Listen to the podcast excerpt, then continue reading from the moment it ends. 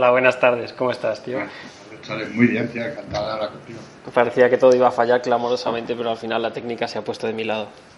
No esperaba menos. Espero que la instalación de eh, puntos de Wi-Fi de eh, Apple funcione a mis maravillas. Los puntos de, de Wi-Fi de Apple, tío, están pendientes de un electricista que tiene que, que instalarme los puntos de red y que no hace más que, que retrasar las citas, tío. Esto es un desastre.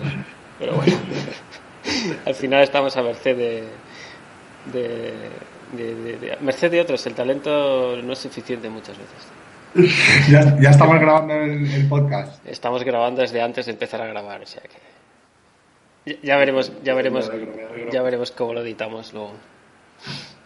¿Qué temazo el follón? eh, Lo estaba escuchando ahora antes de que empezara. Y es que es un temazo el, El de nuestra intro del programa, ¿eh? Del follón. Sí, rap sin corte 7, tío. Tengo ciertas dudas acerca de si realmente deberíamos hablar con ellos y pedirles permiso, no vaya a ser que nos hagamos muy famosos y luego tenemos que pagar una pasta. En- Estas cosas funcionan así, los raperos, los raperos que van de super cool, tío, al final son los más peseteros luego. En septiembre, octubre está aquí el follón en el DF. ¿En serio? Sí, sí, como te lo digo, invasión reptiliana en el DF, tío, viene el follón, eh. Lo más grande. Qué calidad, tío. Puta madre, sí, sí. Hay cosas a las Puta madre. que Alemania no puede aspirar, tío. Sí, ayer vi a la mala, tío, sí, estoy, estoy on fire. Qué grande, tío. Los Calle 13 vienen a Hamburgo y a Berlín. En junio. Ah, sí, también me gustaría verlos, no los conocía, tío, pero Son me buenos. pasaron un vídeo de youtuber. Sí, son buenos, sí, son buenos. Son buenos. Los dos, tres primeros discos que tienen son buenos. Street Fighter. Sí, sí. Sí, sí.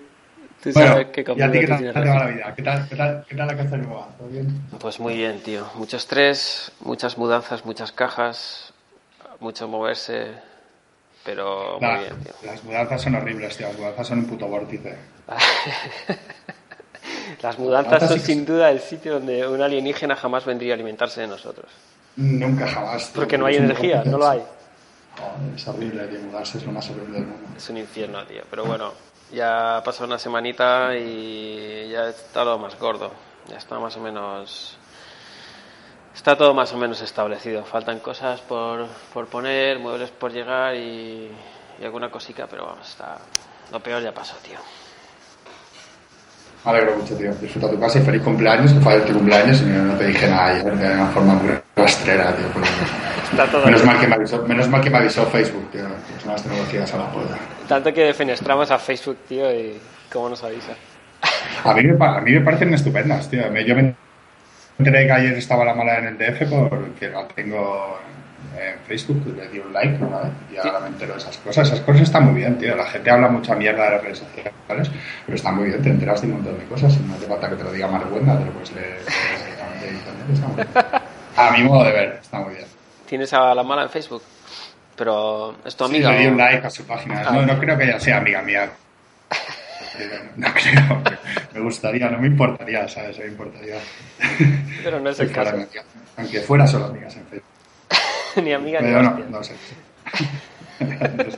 Muy bien, muy bien. Estuvo como en, en un festival de poesía, estuvo muy digna, muy, muy, es muy buena, tío, tiene mucho gancho. Muy bien, tío, muy bien. Que ya tiene que estar mayor la mala, ¿no? Está buenísima, sigue estando buenísima. Sí, sí está mayor, ¿no? pero. Bueno, vamos al lío. El capítulo de hoy es extraordinario, tío. El capítulo de hoy es el- lo, lo más... El, el capítulo de hoy es, la demostración más absoluta de, de que los vórtices existen. somos. Esto es, el, esto es el vórtice en sí mismo, tío. Este es el vórtice supremo. Este es el vórtice absoluto, tío. El, el triángulo de las Bermudas, tío. El triángulo de las Bermudas, tío. Pues, tío, tengo que confesarte que, mm, que yo me he preparado esto hace tres cuartos de hora, ¿eh? Me No gusta, más. me gusta. Ahora, creo que va a quedar bien. Creo que va a quedar bien. Te puedo, te puedo mandar el link con las siete pestañas de, de Wikipedia que tengo abiertas hoy. tío. Comparte, Ahí, tío, comparte. absoluta. He visto tus apuntes ahí muy pro. Esa foto es de Instagram, ¿eh? Ya te lo digo. Yo estoy Mira, sí. Me, me- me ha hecho un pequeño esquema, tío, porque la otra vez no me hice esquema y, y me perdía, ¿sabes? Aparte de hablar como un garrulo, pues, ¿sabes? Pues me perdía. Entonces ahora me he hecho que con este esquema no, no me pierdo hasta... Yo intento, intento... Soy una persona coherente, quedó- pero es tan fácil, tío. Quedó un podcast fantástico, así que no te preocupes, tío. Ya somos casi famosos. Bueno, pues el Triángulo de las Bermudas. No, es que no es no es Hola. Si quieres empiezas tú, si quieres empiezo yo.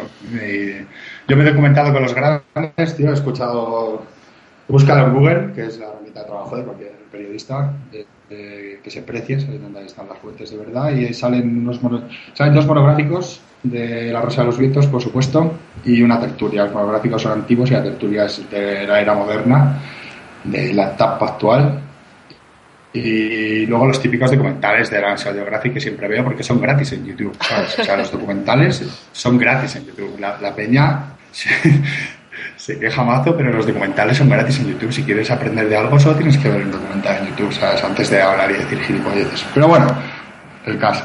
Y entonces, tú- dime, dime. Tengo que decir que he escuchado los dos. Bueno, no- realmente no son. Bueno, hay dos monográficos en los que hablan de la Rosa de los Vientos, digo, en los que hablan sobre el Triángulo de las Bermudas. Uno habla muy de pasada, el otro se, se meten un poquito más en materia, en el que básicamente Carlos Canales les da para todos, Jesús Callejo intenta hacer el magufo, no puede y eso es todo. No, no, te- tengo que. Este podcast te voy a dar duro. Tengo que. No puedo coincidir, no puedo coincidir contigo. Me sorprendí a mí mismo y esta va a ser la primera serie de sorpresas que me han pasado preparando este podcast.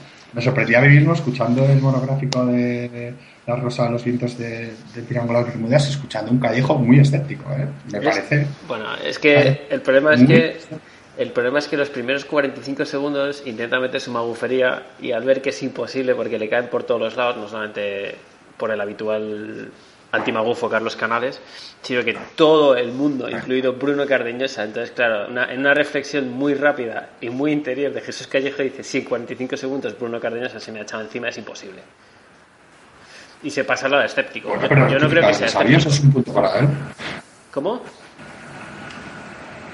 Se, se rectificar este sabios, tío. Si se da cuenta de que le están, Yo le están dando razones lamento para que mucho... sus magos.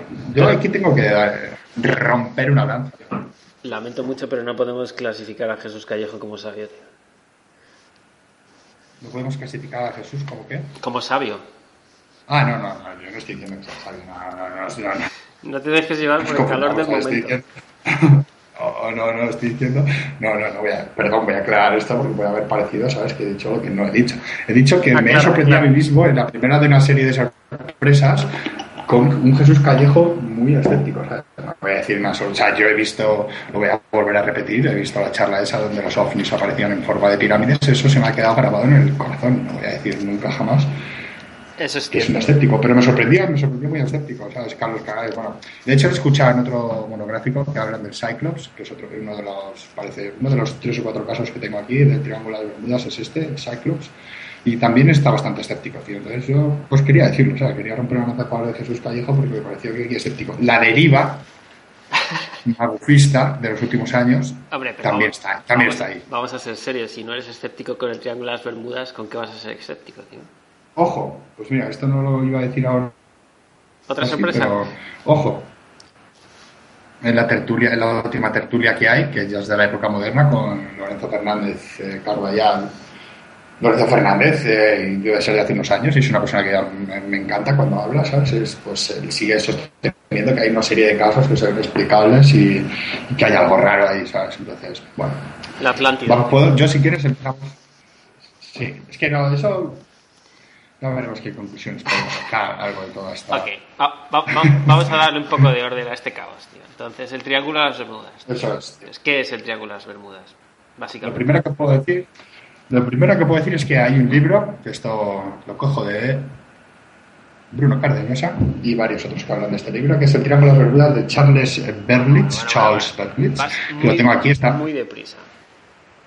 Vamos a explicar a, los humanos que están escuchando este podcast qué es el Triángulo de las Bermudas, por qué es conocido el Triángulo de las Bermudas y cuál es la cronología. Claro. Bueno, es- la figura de Charles Berlitz es, es apasionante. Vamos a entrar en un, en un cúmulo de, en un cúmulo de curiosidades que no vamos a poder ni parar.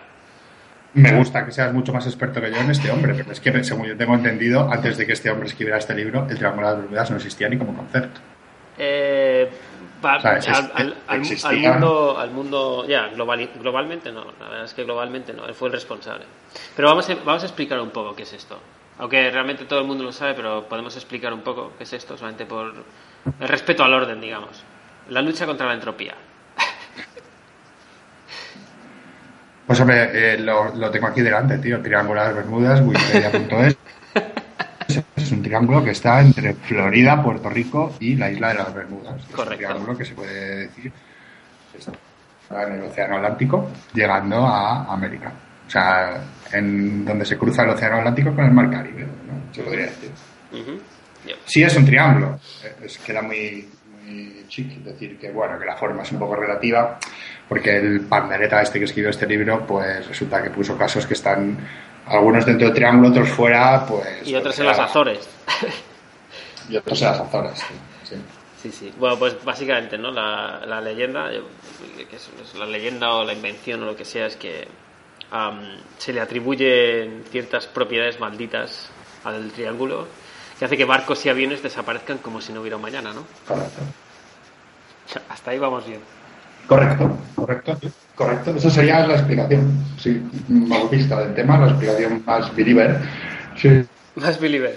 Yo he estado echando un vistazo eh, por un ahí. triángulo donde se te dé algo este. Sí. He esta- he echado un un vistazo por ahí, he visto algunas...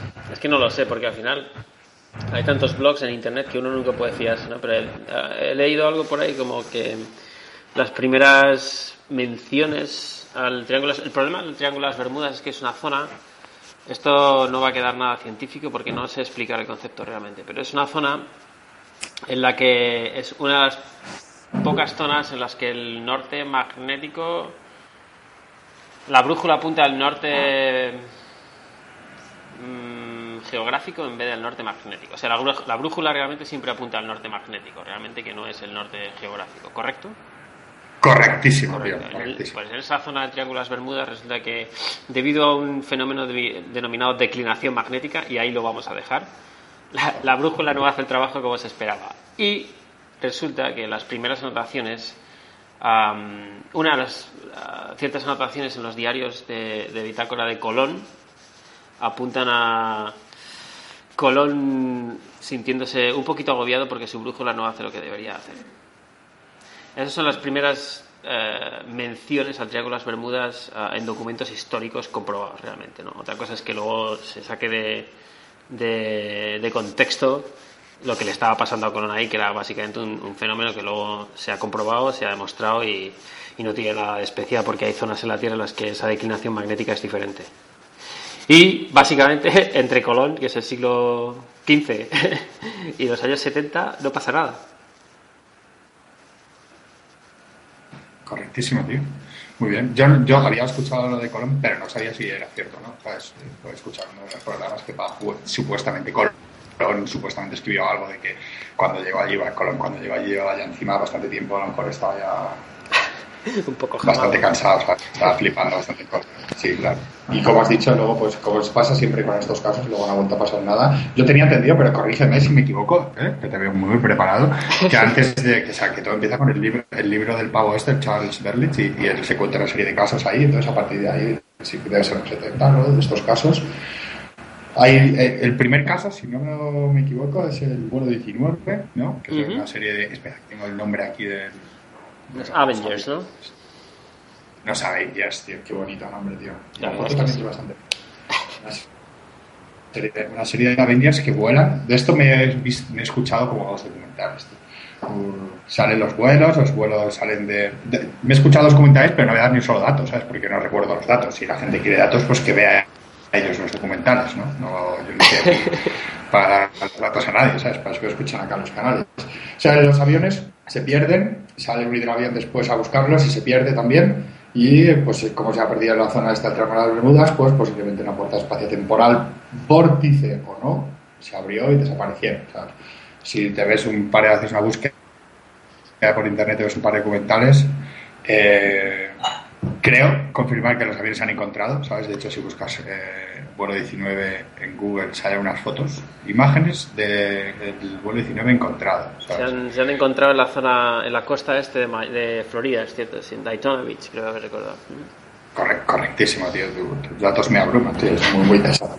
Muy bien. Pues eso, pues el, caso estrella, que es el vuelo 19 de una serie de aviones, luego en uno de los documentales han estado, pues, eh, hacen periodismo de investigación, ¿no? Y hablan con la gente que estuvo involucrada y tal, y al parecer lo que pasó fue simplemente que el, la persona, el comandante el militar que estaba haciendo las prácticas con estos chiquillos, pues la lió, la lió parda, se equivocó y pensaba que estaba yendo a la derecha cuando fue a la izquierda y al final se pegó una hostia. Los chiquillos le siguieron, ¿no? Sí, porque estaban haciendo como unas prácticas, ¿no? De vuelo. Sí. Dime, dime, si sabes no, no, no, no, no, pensé. Es que no, más, no, no, tengo. La verdad es que no, no he indagado demasiado sobre los casos. Puedo, darte algún tipo de dato curioso sobre Berlitz, pero sobre los pues casos estos, eres tú. O sea, entonces pues, concluimos ya directamente que Berlitz es un fantasma y que, eso lo reconocen hasta todos los macufos que hablan en los programas de ultramagufismo que este es un fantasma y este caso, que es el caso mítico, pues nada, resulta que han encontrado los aviones y no pasó nada, ¿sabes? Hay un docu super pro, super pro de National Geographic utilizando una tecnología super siglo XXI que hace un análisis de los fondos marinos, lo llaman así como secar el, el triángulo de las Bermudas para ver qué pasa debajo, ¿no? Y ahí te explican, dan ejemplos de tres o cuatro casos y explican qué es lo que pasa. Y simplemente es un mar muy puñetero, tío, es una zona de, del océano muy puñetera donde hay tormentas y donde hay eh, anomalías magnéticas y donde hay una serie de problemas que se hace que los barcos y los aviones antiguamente, cuando no tenían los medios de comunicación y los medios de posicionamiento que tienen ahora, Correcto. pues la alinearan, ¿sabes? Como se perdían en, cualquier otro sitio. Correcto. Bueno, está la corriente del Golfo, que son las principales corrientes del mundo. Al final, hombre, es que ten en cuenta que el Triángulo de las Bermudas, de hecho, es una de las zonas en la Tierra por donde más tráfico marítimo y aéreo pasa de todas las zonas de la Tierra. O sea, decir que, que hay ovnis esperando alimentarse de los pórtices de los barcos abajo me parece un poco atrevido. Ni siquiera Jesús Callejo podría aventurarse a hacer algo así. No, y no lo hace. y no lo, hace. No lo hace porque no se puede, es que no se puede decir, ¿sabes? Que, que hay algo raro ahí porque es que no existe nada raro, ¿sabes? Otro caso que aparece en el libro de este tan famoso del Berlitz y, así lo enlazo contigo para que me puedas dar otra lección. Acerca del Berlitz es, creo que es el Mar Celeste que del Mar Celeste también habla mucho y el Mar Celeste que es un velero mercantil eh, me parece extraordinario que sea un velero mercantil. Se lo encontraron en medio del Atlántico ¿no? este es el de las Azores. Ni siquiera tiene nada que ver con el que es impresionante el tipo escribió un libro lleno de mentiras se hizo famoso y aquí estamos hablando de él. Me parece muy ah, heavy. Con esas tonterías empieza todo, tío. Como von y sus tonterías, tío. Pues con, esas tonterías empieza todo. Una persona eh, escoge al azar una serie de casos más o menos misteriosos, ¿sabes? De desapariciones. Bueno, el mar es muy grande, tío. El mar, no conocemos nada de lo que pasa en el mar y antiguamente los métodos de navegación eran no de navegación, los barcos estaban navegando, ¿no? pero los métodos para geoposicionarte pues no eran los mismos que tenemos ahora, ¿sabes? La gente se moría, como dice el grandísimo Carlos Canales en otro documental, no sé si en otro monográfico, creo que es el del Cyclops, lo que era duro para, los marinos era atravesar el, el de Hornos.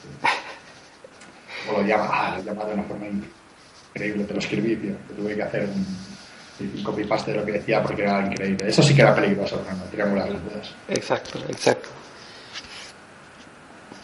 Pues sí, este tipo, vamos, es lo que, lo que siempre se dice, ¿no? Los, los, la gente que siempre refuta a Berlitz, que realmente refutar a Berlitz es un ejercicio un poco estúpido porque está claro que es todo mentira, pero la gente que refuta a Berlitz siempre, siempre hace ese análisis, ¿no? De que todos y cada uno de los casos se pueden explicar de forma independiente y de forma contundente. No ha pasado nada y te lo has inventado a Charles Berlitz. Bueno, Berlitz, es que quiero, quiero, quiero hablar de Muy esto. Bien. Quiero hablar de esto, por favor. Muy bien. Bien, me parece, además me parece que has dicho algo súper interesante, tío, que es, un fenómeno global, con muchos casos, y entonces si lo ves desde un punto de vista global es algo súper misterioso, ¿sabes? Que luego hablaremos de ese misterio.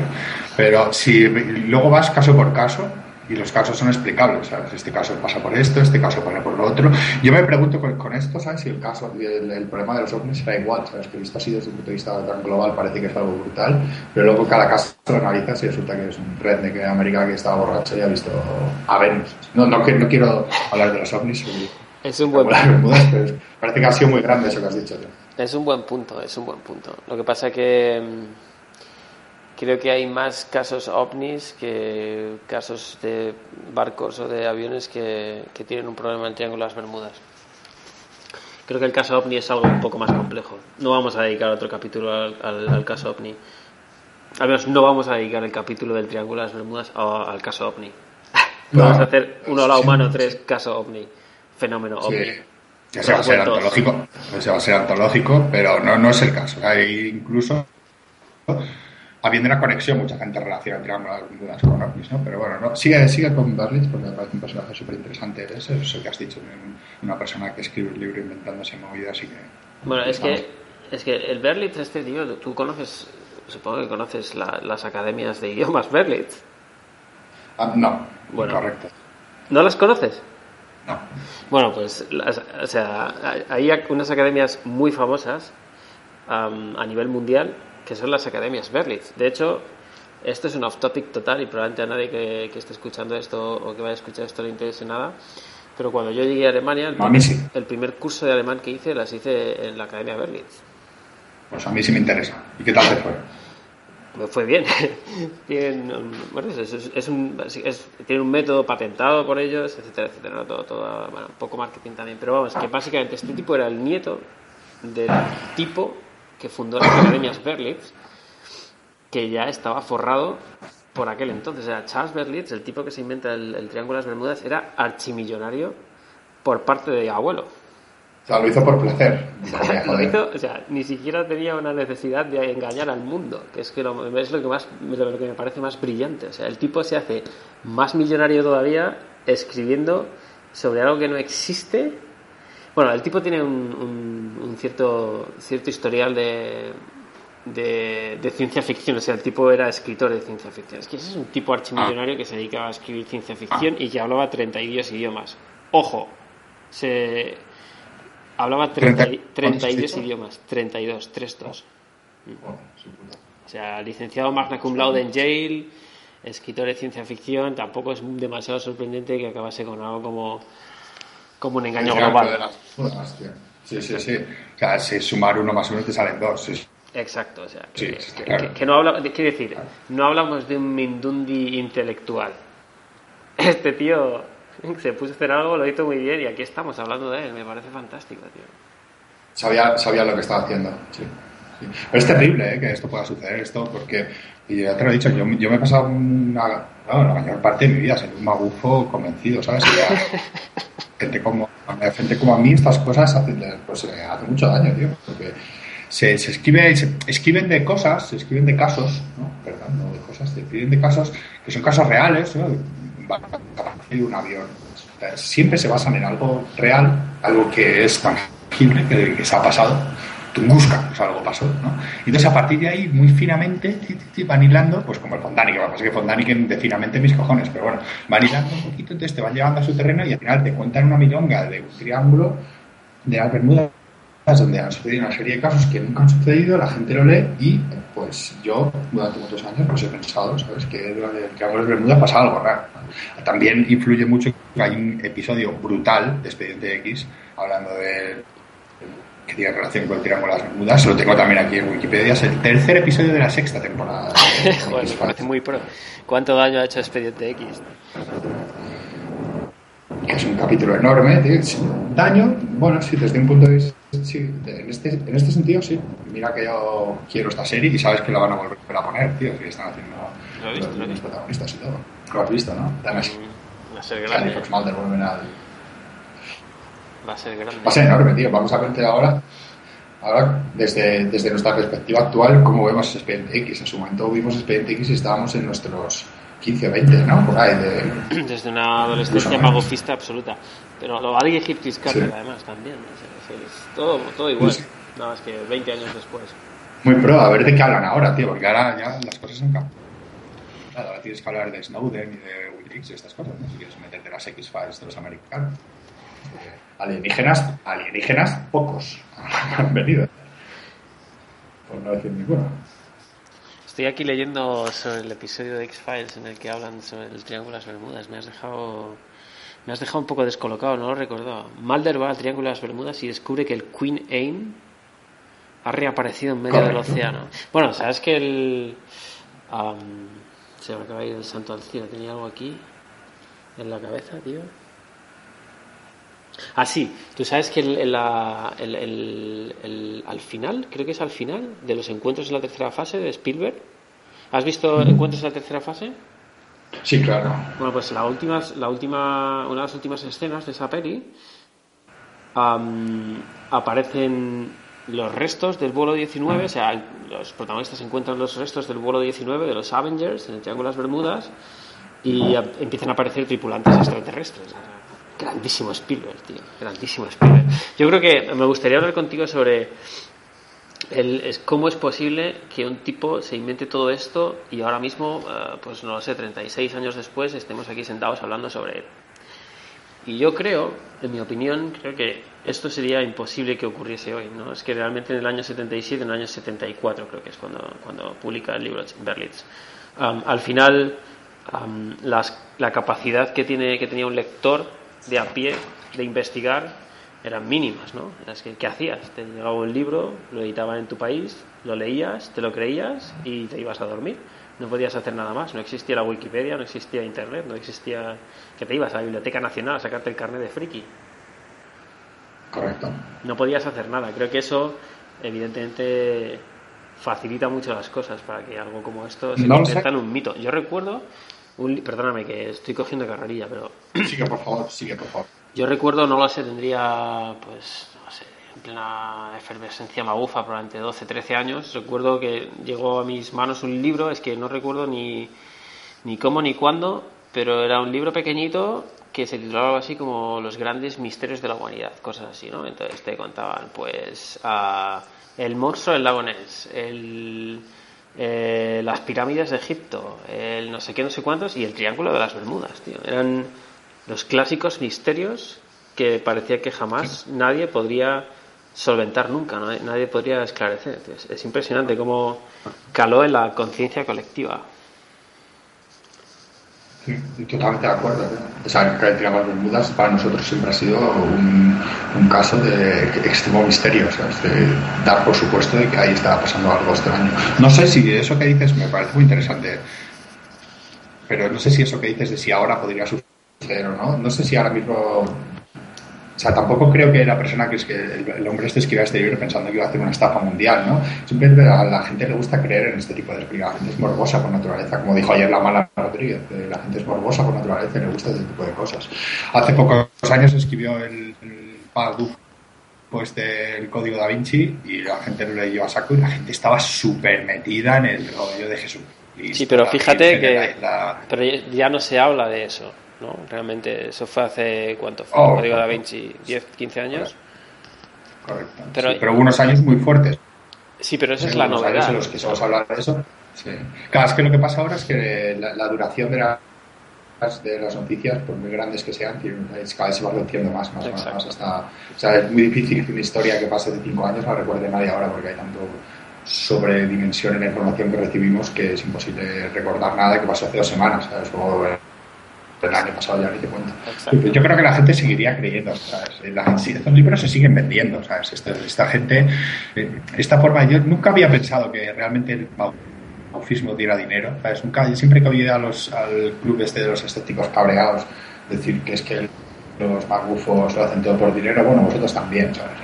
Eso es lo primero. Lo segundo, yo no, no pensaba que que esto diera dinero, pero hay casos puntuales, ¿sabes? Como este hombre, porque ya, ya has dicho que era millonario, ¿no? Pero si todo un famoso, Von Daniken, JJ, Gente que escribe estas tonterías y que jugando siempre ahí con el límite entre esto es... Eh, todo siempre, ¿no? Me a sonar algo cierto, pero me invento lo que sale la polla y sí, sí ha sacado dinero, ¿sabes? Entonces, hombre, pues... sin duda. Bueno, es que... Vamos a ver, es que Es que no voy a empezar ahora, no voy a empezar a sacar a artillería pesada, pero es que hay muchísima gente, vamos, en Estados Unidos supongo que habrá mucha más, pero en España hay muchísima gente que vive de esto, que vive de, de decir gilipolleces y vive muy bien, tío. Es cierto, es cierto. sea, Me ha costado tiempo. Eso- Yo tengo un libro de Bruno Cardeñosa, debo confesar que me lo compré, que se llama Los 101 enigmas de la humanidad. Pero es que, ¿ves? Pero eso es, eso es el libro que sacó de esta pequeña sección que tenía de unos pocos minutos, ¿no? En La Rosa, que contaba como enigmas muy por encima, así en poco tiempo, y luego sacó ese libro. Puede ser que sí, que fuese la recopilación, sí, puede ser.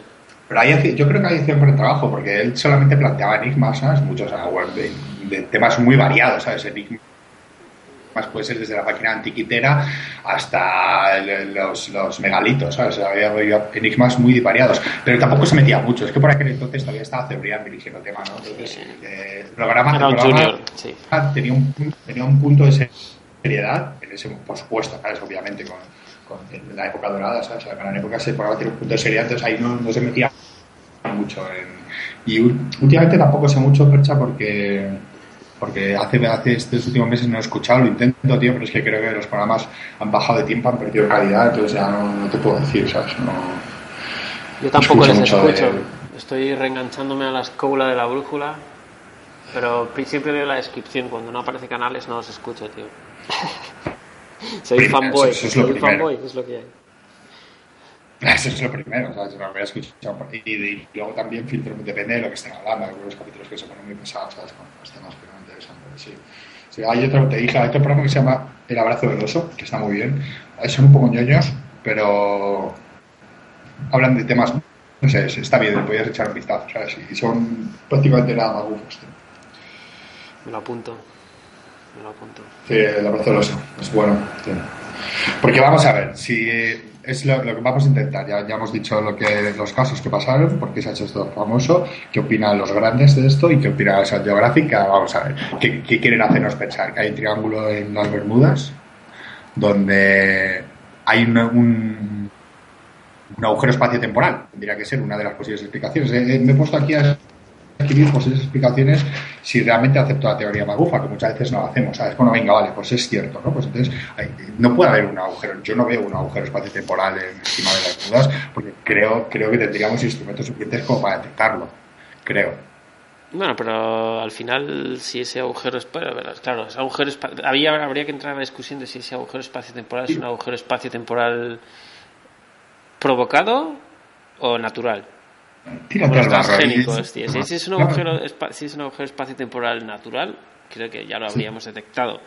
Si es un agujero Bueno. espacio-temporal provocado por entidades no identificadas, entonces tendría la suficiente tecnología como para, para impedir su identificación ¿no? y lograr su objetivo, que es comer barcos, alimentarse de, de barcos y maquinaria Claro. pesada humana. Es que, es que es justo, ¿eh? No teníamos preparado, pero es que son justo los dos puntos que tengo aquí, tío.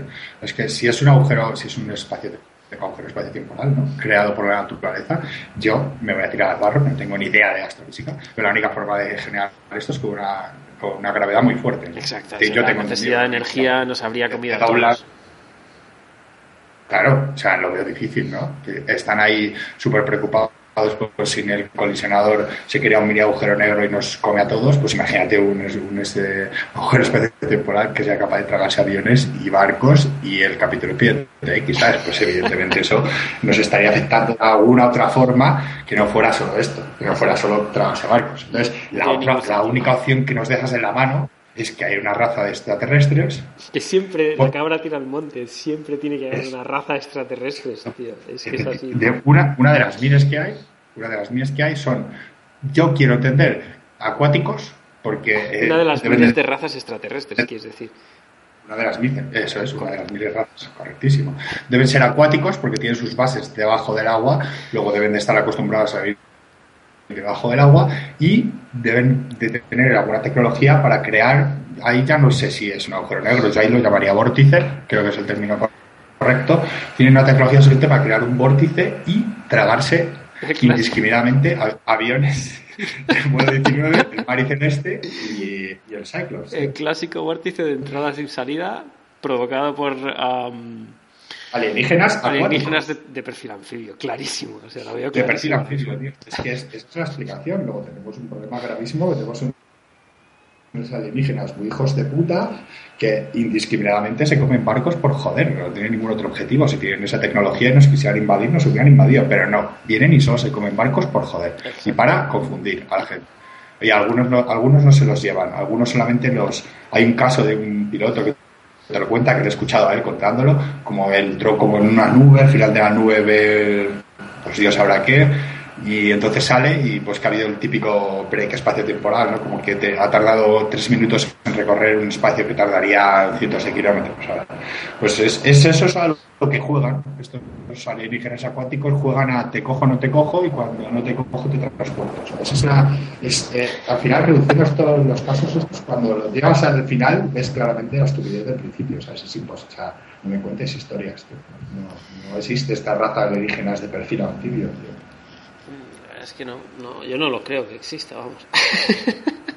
Esta en concreto, esta puñetera que viene aquí a, a, quitarse nuestros barcos, que yo personalmente creo que en algún mundo habitable existirá una raza que sea anfibia. Estoy de acuerdo. Como aquí existen las ranas, pues habrá ranas en otro planeta, estoy seguro.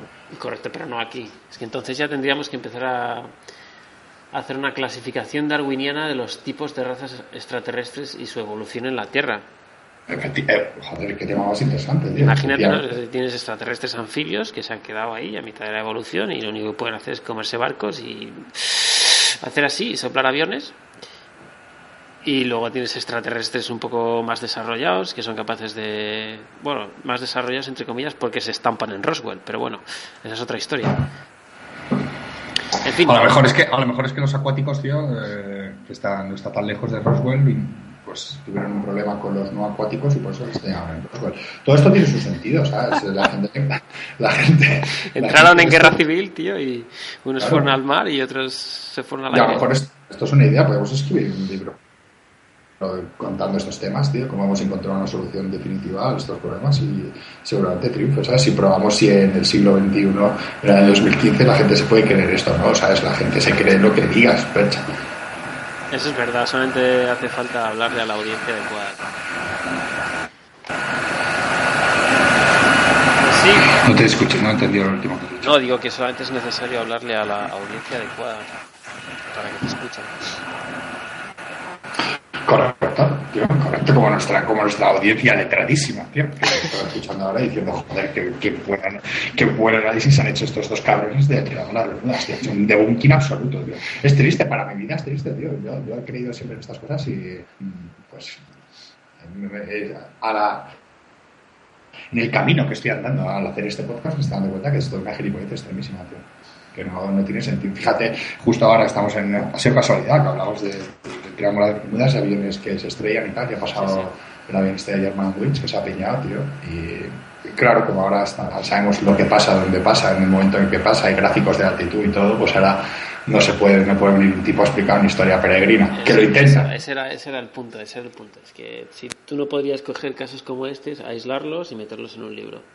No, no, no, no, no como podías hacer en el año 74. Es que antes, el, el otro día escuché, no escuché, estaba echando un vistazo a Twitter y la cuenta de Flight Radar 24 estaba publicando, eh, no, no, sé exactamente en términos aeronáuticos, pero publicaba toda la ruta de vuelo con todas las variables que siguió el avión que se estampó. Y piensas, joder, es que, ¿cómo puede ser que tengamos, que, que, que, podamos vivir, que podamos dormir por las noches con tanta información? Es imposible. Sí, Sí, pero a la vez es fantástico. Me parece estupendo, tío.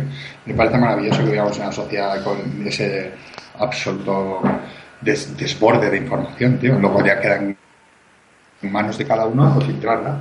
Pero me parece que la oportunidad es, que tú tengas posibilidad ahora mismo en tiempo real de saber lo que ha pasado, pues es realmente es brutal, ¿sabes? Como avance tecnológico de la humanidad es brutal, tío. Luego para lo que Luego, para lo que lo utilice la gente, luego, luego Tony Cantó tiene Twitter. Bueno, pues esos son mal, claro, esos son malos usos de la tecnología. Exacto. son malos usos. La, tecnología en sí, la tecnología en sí no es buena ni mala. Exacto. En contra de la gente que criminaliza la tecnología, que es muy de moda, eso ahora es, muy de moda, eso de decir, ah, porque no, las redes sociales, Twitter, que sale a la calle, tal. no sé, o sea, yo creo que es, estamos en un momento en el que los seres humanos han evolucionado a esto y esto permite a la gente, yo creo que las redes sociales permiten a la gente comunicarse mucho más de lo que se comunicaban antes y, y gracias a eso te enteras en el momento de lo que está pasando en el avión que se ha estrellado. En la mayoría de los casos, los de Malaysia dirán, bueno, nosotros no nos enteramos, es cierto. Todavía no sabemos qué pasó en esos barcos, pero como la información va tan rápida, nunca lo vamos a saber ni nos va- y es que ya ni nos acordábamos. ni Es cierto, ya, ya, ya, no, ya no es ya no es portada de nada, es como el ébola. Sí, claro, todo, fue brutal durante un tiempo, ¿sabes? Y ahora mismo ya no existe, ha desaparecido completamente. Mm. Sí, estamos en contra de Tony Cantó, ¿no? No, no, no, eso está por un ejemplo de mal uso de las tecnologías.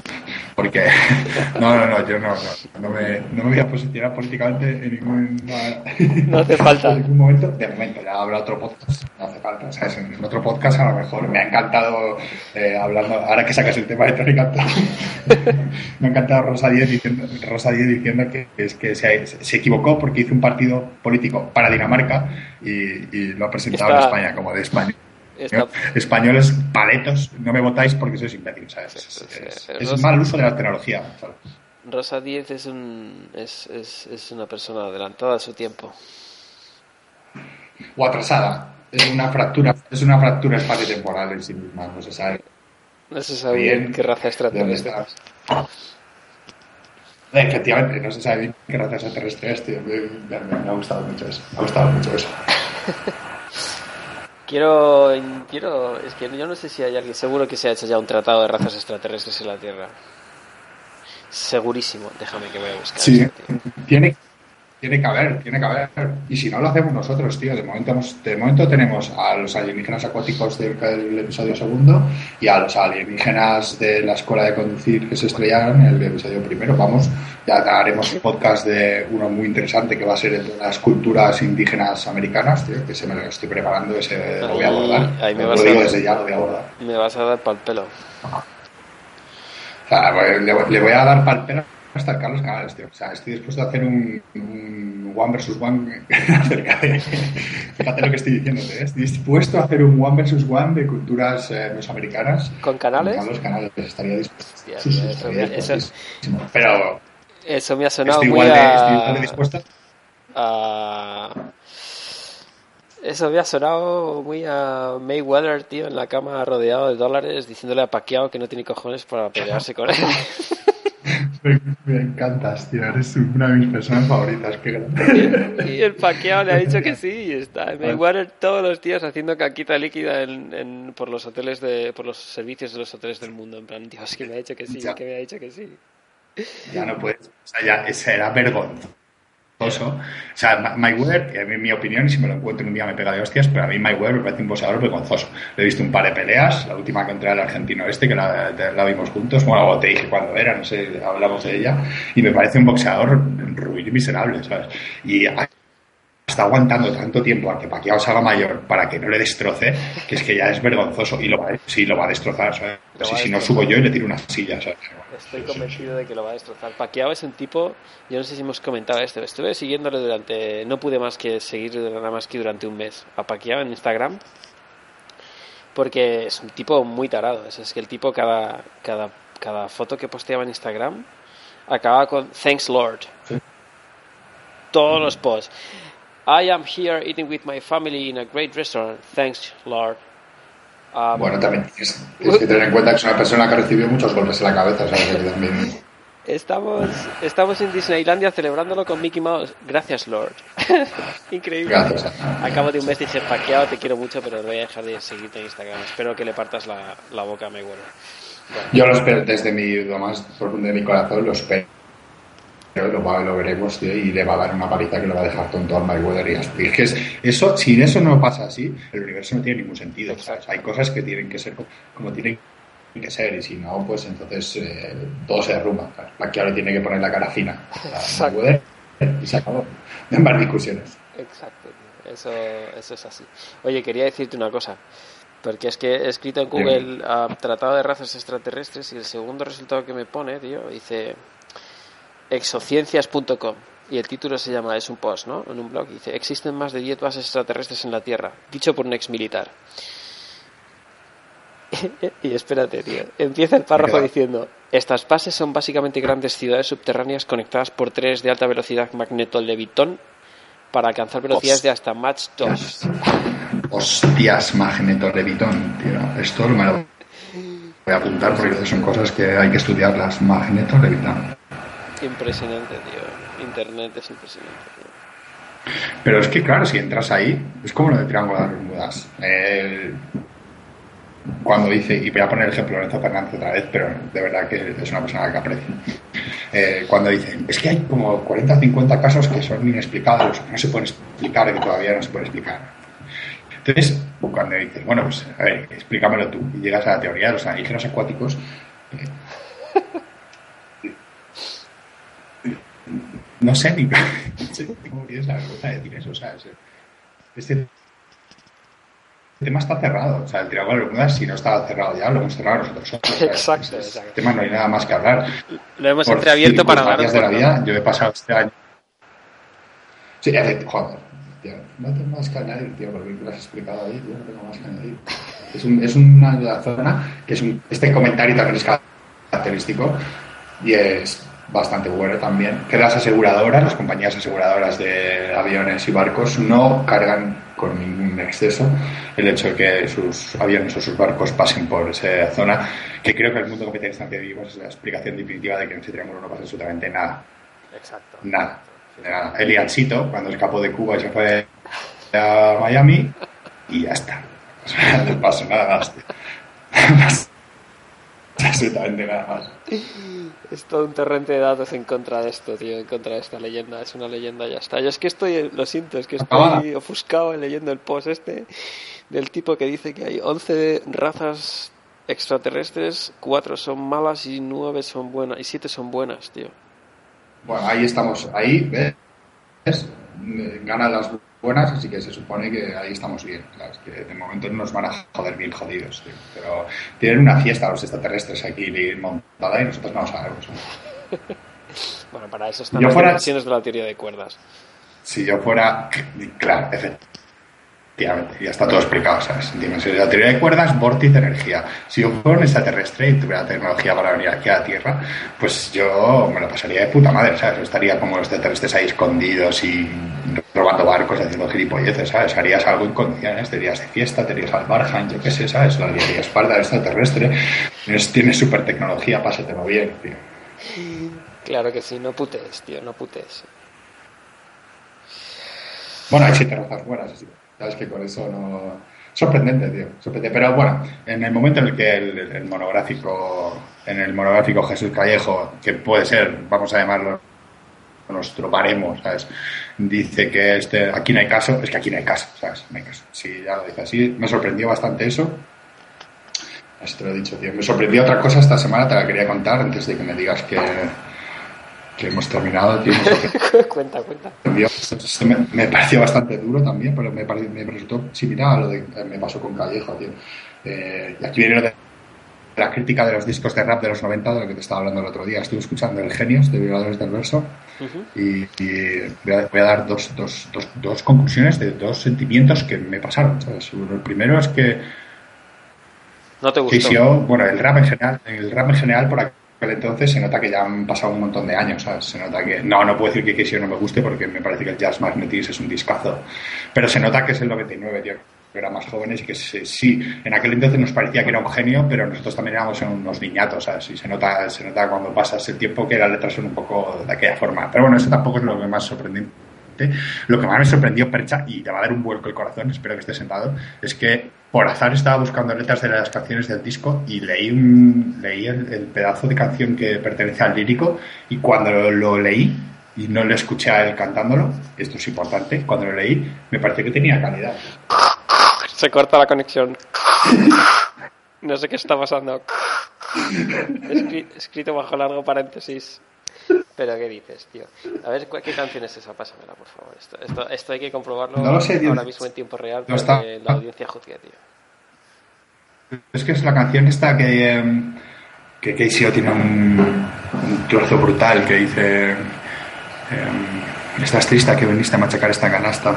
Estás, estás tirando la puta y escondiendo la mano defendiendo al lírico públicamente.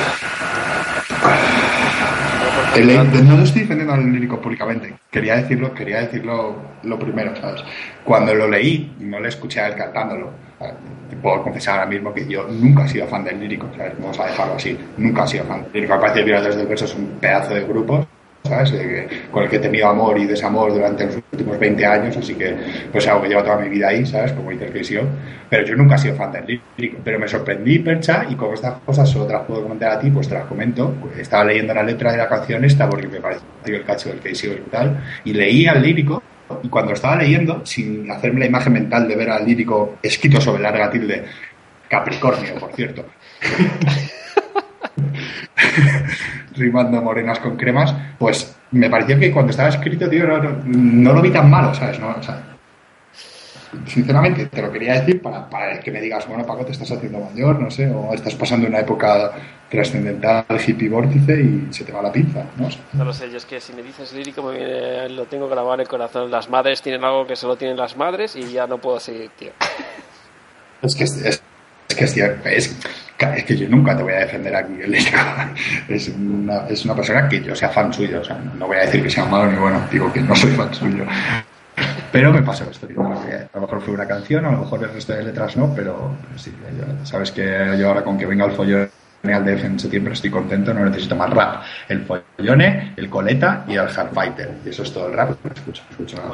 Te emplazo a que me pases esa letra por, por el medio electrónico que consideres y le voy a echar un vistazo. Pues más que nada para increparte en el próximo eh, capítulo con, datos fehacientes.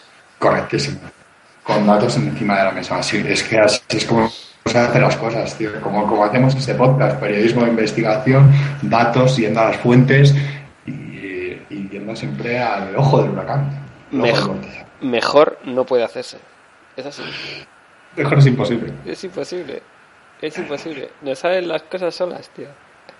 Natural, el flow, flow natural, tío. Toda la vida siendo teóricos del rap, pues evidentemente cuando hacemos un programa fluye. Al final es lo que hay, tío. Sale solo. Oye, quería aportar un último dato ya al, al, respecto del Triángulo de las Bermudas. Para ser más riguroso si cabe, estaba echando un vistazo y a pesar de que es Berlitz el que, eh, el que, bueno, el que hace un cuento de todo esto y lo globaliza y lo hace famoso, es en el año 64, o sea, 10 años antes, cuando un tal Vincent Gaddis acuña el término el Triángulo de las Bermudas. O sea, se, le ah, considera el inventor del término. Es un tipo que publica, realmente no tengo el dato aquí, publica un libro donde un libro donde habla de ciertos uh, lo mismo ciertos misterios del mundo y extraños poderes y dedica un capítulo únicamente al Triángulo de las Bermudas y titula el capítulo El mortal Triángulo de las Bermudas, literal. Y ahí es o sea, que ese es el, término. es el antecedente del libro. Exacto, exacto. Básicamente, Vincent Gaddis tiene un único lector que es Charles Berlitz, que diez años después lo, se aprovecha y se hace famoso. Eso es lo que pasó. Es que en esos años, tío, en esos años hubo como un deseo generalizado de creer en, seres de otras galaxias y en, cosas de otras dimensiones, ¿sabes? Como pasó en su momento con el espiritismo, que mm. fue muy chic creerse el espíritas, había grupos espíritas en esa época. Eh, el, espiritismo es un poco más, antiguo. Roswell, esto. Pero sí, finales del 19, principios del 20, ¿no? Finales del 19. Y aquí pasó lo mismo, pero con con los extraterrestres y las series de otras dimensiones. Y este, esta es la, la, época en la que Estados Unidos y Rusia tenían sus problemas. A lo mejor tiene algo que ver todo esto boom que pasó en ese tiempo de marcianos estrellándose y marcianos por aquí, marcianos por allá. A lo mejor era el miedo que tenía la gente a morir bajo un ataque nuclear y entonces había que entretenerlos con cosas de, otro, de otras galaxias porque el mundo estaba muy jodido. ¿sabes? A lo mejor ahora, como el mundo está también de puta madre, pues empiezan a, proliferar este tipo de obras. ¿sabes? De... Lo que pasa es que ahora la ciencia ha avanzado mucho. Tío. Ahora he leído esta semana otro tipo tipo que ha otro famoso de estos, no sé, ahora no es, que ha vuelto a decir, se ha unido a Hawkins y a nosotros diciendo que no desarrollemos inteligencias artificiales porque pueden ser el final de la raza humana, tío. Me parece lamentable esta corriente que está habiendo últimamente científicos y pseudo lo que se salga de la polla de, decir que no sé, o sea, me parece de retrasados mentales. Si el ser humano desarrolla una inteligencia artificial y dentro de 200 años esa inteligencia artificial destruye al ser humano, que le jodan al ser humano. Yo no, entiendo esta... Estoy de acuerdo contigo, estoy de acuerdo contigo. Sobre todo porque luego sale Jesús Callejo diciendo que si los científicos dicen algo así, por algo será. Joder, es que eso, y es como, me las he tragado, ¿sabes? La, la Real, la Royal Society de Londres que ha hecho de Inglaterra, que ha hecho un S de qué pasa. Es que. Yo es que lo siento mucho, pero no, no, trago a Hopkins, tío. Es algo que no, no puedo con él. No, yo he visto he visto la película hace poco, la película es bastante emocionante y me he leído, me he leído sus libros cuando era una persona letrada, no ahora. Y creo que lo importante de Hawkins es que ha conseguido lo que ha conseguido con su, la enfermedad que ha tenido. ¿sabes? Creo que a nivel de astrofísico pues sí ha hecho cosas, pero no es un Einstein o un Schrödinger o algo así. Esto me está quedando súper culto. No, no, no, estoy completamente de acuerdo contigo. Creo que es el tipo... Él no es... Hombre, es que es mediático por, porque ha peleado toda su vida y le ha echado dos cojones y eso hay que reconocérselo, se ha peleado toda su vida con una enfermedad que si no hubiera tenido, pues a lo mejor hubiera sido uno de los más, no sé, o a lo mejor es más grande por esa enfermedad, no sé, no sé, pero hace falta huevos para levantarse todos los días y seguir para adelante como viendo cómo te estás jodiendo. Pero como físico, pues creo que tampoco ha hecho nada del otro juego, ¿sabes? Yo es que me he leído, del, creo que son cuatro libros, ¿tres? Cuatro libros y este brevísima historia del tiempo, que es muy bueno, muy bueno cuando no tienes ni idea y, y realmente quieres, quieres saber de qué va, dónde vives de forma rápida y de forma sencilla, te lo lees y está muy bien. Pero los otros 3-4 libros que me he leído de Stephen Hawking no dice nada. Es como vendedor de humo, es como voy a, voy a, voy a vender libros. Entonces, no le tengo mucha estima, la verdad. Además es el típico que siempre sale, siempre sale diciendo declaraciones explosivas, los medios se hacen eco de lo que ha dicho Stephen Hawking, nos lo tenemos que creer porque lo ha hecho Stephen Hawking, tío. Pues no. Pues no, Michio Kaku habla todas las semanas en la televisión estadounidense y ah, con muchísimo más rigor. Lo siento mucho. también está teniendo una deriva últimamente que no sé. Soy cacuista. Yo creo que que eres cacuista y lo hablamos en el anterior programa, pero sabes que te he dicho que desde que no le. Yo tengo, estoy convencido de esto, desde que no le nombraron parte del remake de Cosmos, tiene una deriva, le sigo en Facebook, le sigo en Twitter, tiene una deriva. Sí, yo creo que ya no encuentra. Y es que cuando empiezas a. Como tú bien sabes, tío, la mecánica cuántica del mundo de las cuerdas es un mundo muy peligroso, tío. En cuanto te despistas, empiezas a pensar gilipolleces, ¿sabes? Y entonces se te va la cabeza y abandonas la física por, por la metafísica hindú, ¿sabes? Y entonces te crees el Brahma y el Nirvana y toda esta polla, ¿sabes? Es, es que es el pasito que hay entre.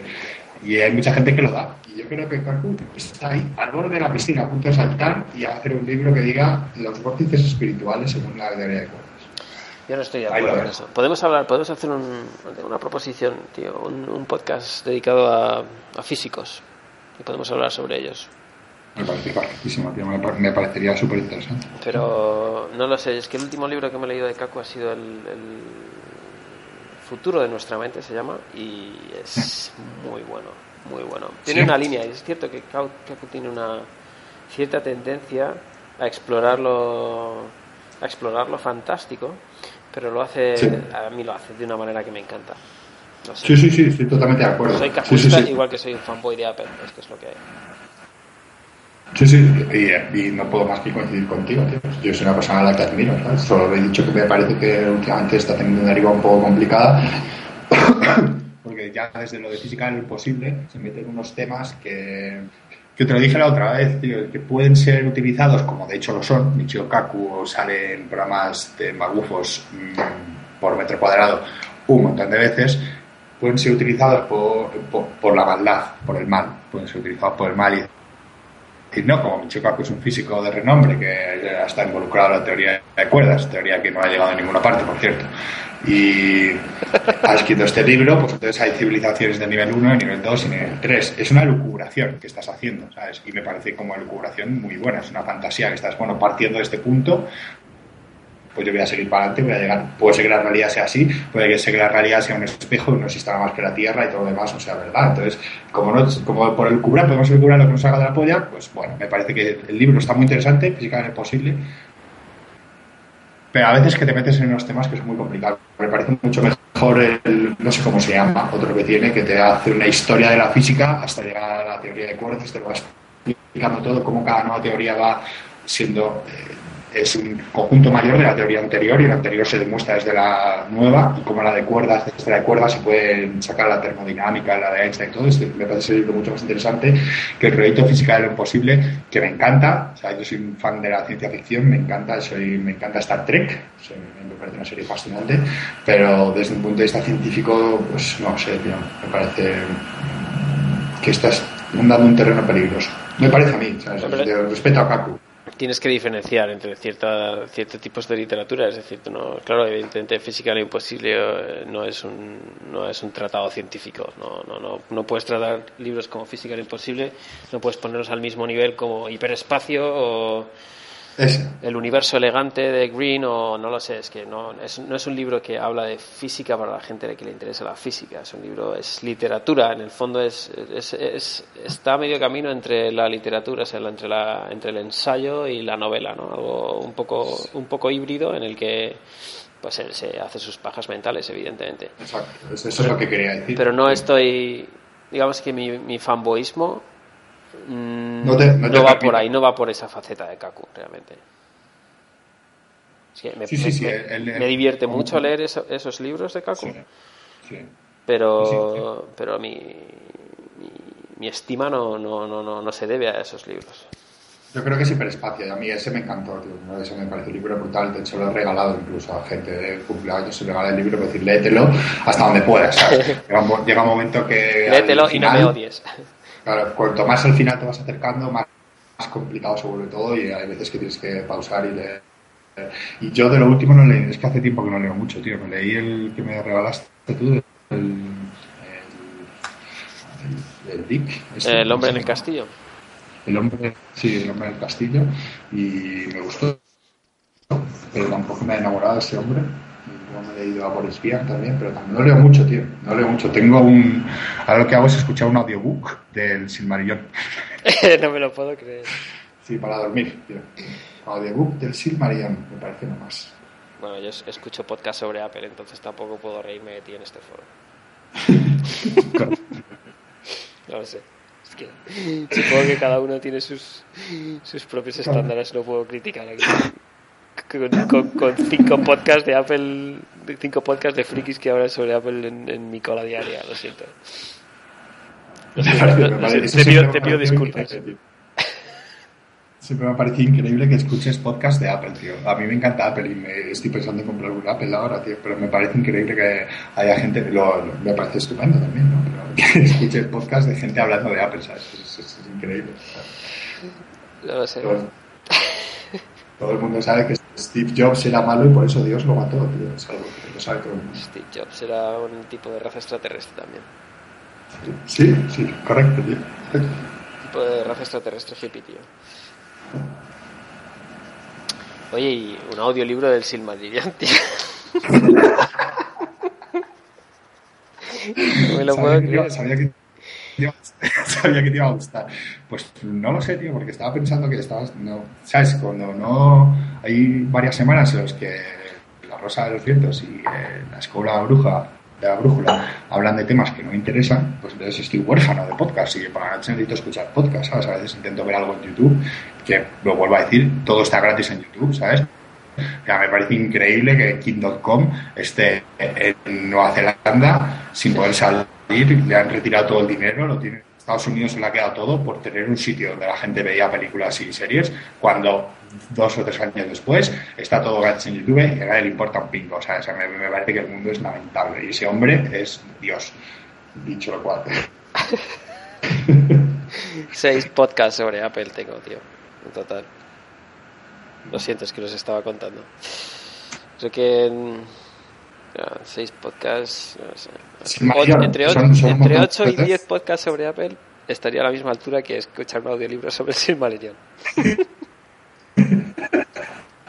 Además te quedas dormida, entonces no sabes dónde has acabado, tienes que volver a empezar el mismo sitio, me escucho la misma historia, a lo mejor la historia de Feanor me la he escuchado ya tres o cuatro veces, pero duermo muy bien, tío, me parece estupendo para dormir. Es que no, no he encontrado nada más, tío, es esto ver documentales de vikingos en YouTube, entonces ya me, aburro, hasta que no sea un programa, un programa bueno de La Rosa, que no va a salir, y o de otro eh, épico de La Escuela Brújula con Carlos Carvalho hablando de algo que le encante, ¿sabes? No quiero bandera de nuestros padres o lo que tú digas. Hay que esperar, hay que esperar. Tengo que decirte una cosa, tío. Me he comprado, tú sabes, el libro este de Carlos Canales y Jesús Callejo que se llama Seres y, lugares en los que usted no cree. Correcto. Pues me lo he comprado, tío. ¿Eres un dios? Creo que entre los, entre los seis podcasts sobre Apple y este libro ya estamos iguales con el audiolibro del Silmarillion. Eres un titán caminando entre portales, tío. Ese libro es de antológico, tío. Han sacado una nueva edición, tío, lo mismo. Están ahí haciendo dinero. Tengo que comprarlo, tío. Y han sacado una edición limitada, creo que son 500, te los firman personalmente. Van a hacer cinco grupos de 100 o algo así, o cuatro grupos de 125, una cosa así. ¿Me estás hablando? Sí, sí, sí, me ha apuntado ahí y 34 pavos, tío. Me lo he comprado. Así que voy a tener una dedicatoria. Espero que, que por lo menos lo dediquen los dos. Como me toque el libro dedicado por Callejo, lo quemo en directo, ¿eh? No espero menos, tío. de hecho, es que lo quiero ver, lo hacemos por Skype, pero grabando el vídeo y lo quemas en directo. una vez que tomas partido por algo, o sea, aquí lo que tenemos, en este podcast nos caracterizamos por la coherencia absoluta, ¿sabes? Si somos coherentes, somos coherentes. Ese libro firmado por Callejo hay que quemar. Exacto, o sea, lo principal es la rigurosidad del discurso de Sí, sí. Un día por la noche tienes el libro en la estantería, te sale un vórtice y, a ver cómo se lo explicas a tu mujer. Ya sabes que un vórtice sin vórtice y que tengo un ente alimentándose de mí, tío. De tu espíritu,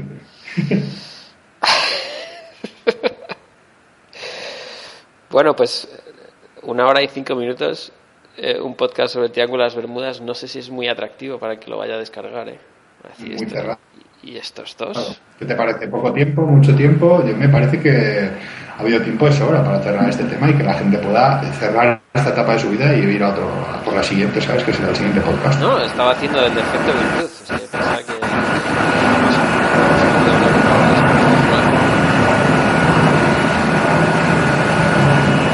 ¿Cómo? Es que hay mucho ruido en la línea, que son los vórtices.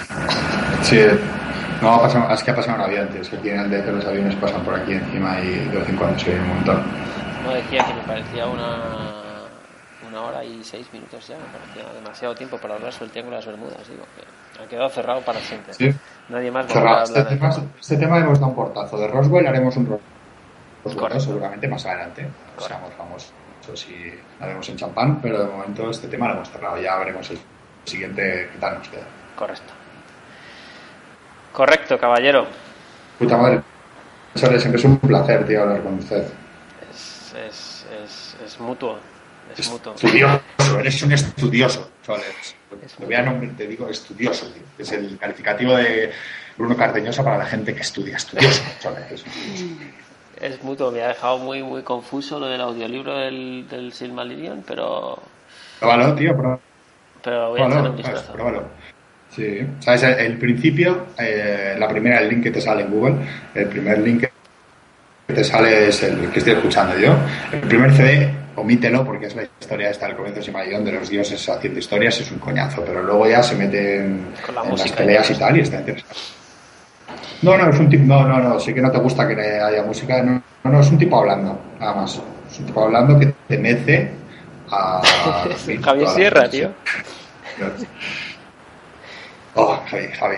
Imagínate a Javier Sierra haciendo un audiolibro sobre el Silmarillion, tío. Bueno, bueno. Yo le pago, tío. Yo le pago ahora mismo. dame el email de Javier Sierra y le digo, te doy el dinero que quieras. Para que me hables por las noches, cariño. Hazme un audiolibro, tío. Y me cuentas cosas. Sería pues, un sueño. Mejor cerramos aquí. un abrazo, Chole. Un abrazo. Rata. Un abrazo. Ciao, ciao.